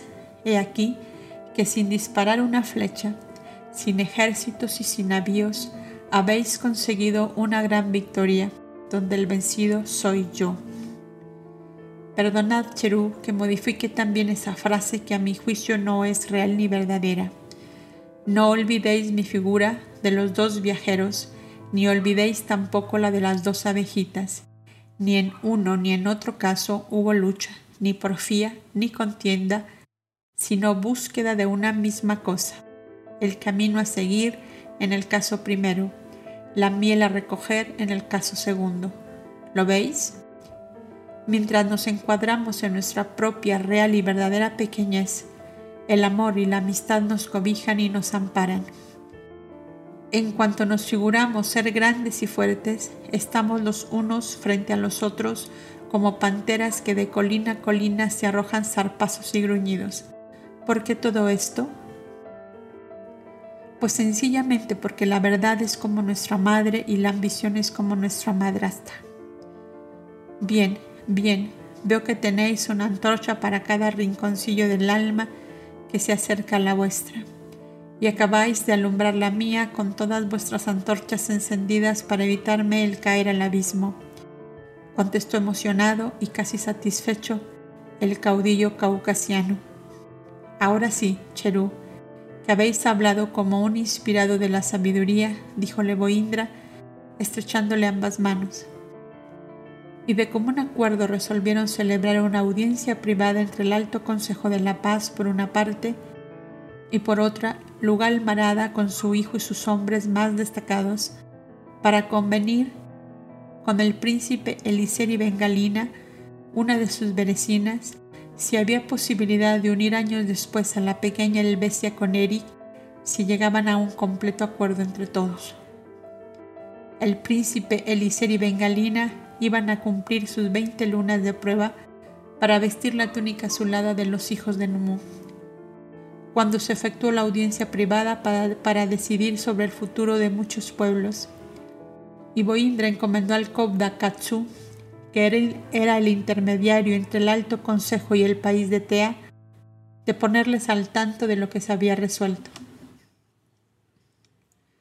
Este Kobda, de unos 49 años de edad, se había dedicado casi exclusivamente a los trabajos de metalurgia y el taller de alto relieve en cobre y plata estaba a su cargo como también el entenderse con los mineros directamente a los fines de estorbar los negocios usureros de los piratas que acaparaban los metales y las piedras preciosas, haciendo morir de hambre a los hombrecitos enanos de las grandes ciudades subterráneas. Había realizado diversos viajes hacia los países mineros y estaba en relación continua con Iber, el joven sucesor del príncipe Elicer, a los fines ya indicados. Proyectaba un viaje al país de Man, Armenia, con Joved, el Kobda intermediario, con dicho país, cuyos mineros se quejaban del hambre y la miseria a que estaban reducidos por la avaricia de los unos y la inercia de los demás. Akatsu había intimado amistad con Eliseri Bengalina desde el momento que salvó de la muerte a su hijita Elvesia.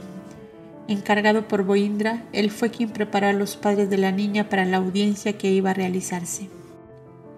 Bengalina, la madre, se oponía fuertemente a lo que ella juzgaba una desatinada unión. ¿Cómo era posible pensar en un enlace con una criatura de diez años? Eliser, más sereno y reposado, esperaba el final de los acontecimientos, seguro de que los Cobdas no darían un paso en falso, todo lo sacrificaré con gusto por la felicidad de mis hijas, pero a la edad competente, y no tengo fuerzas para separarme de ella cuando es aún una niña. Dentro de seis auroras vistiréis la túnica azulada, le decía Katsu, procurando tranquilizarla. Y ya sabéis que una de las más profundas convicciones de los Kobdas es que el amor salva todos los abismos y si está en el destino de vuestra hija este acontecimiento, tened por cierto que el amor eterno lo realizará sin violencia y sin esfuerzo. Jamás me separaré de mi hija para no verla más.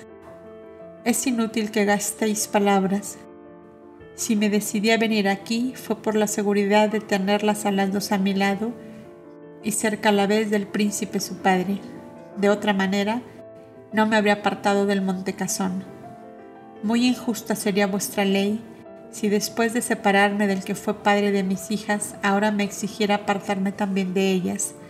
Decid pues al Tidalá que si para darme la túnica azulada se me exige esta dura prueba, que me vuelvo a Etea, a la mansión de las perecinas, junto a la mangra belisa que tan dulce y buena fue para mí. Pero esto no es para hoy, continuaba Katsu. Sino para dentro de cuarenta o sesenta lunas cuando el Besia sea ya una mujer y vos una cauda que pueda ir juntamente con ella a establecer un refugio en aquellos países que desde luego, desde luego formarán parte de la gran alianza. Ah, eso es otra cosa, murmuró Bengalina serenándose. Ya lo decía yo, exclamó Eliser. Cuando los cobdas hablan es porque ya pensaron demasiado.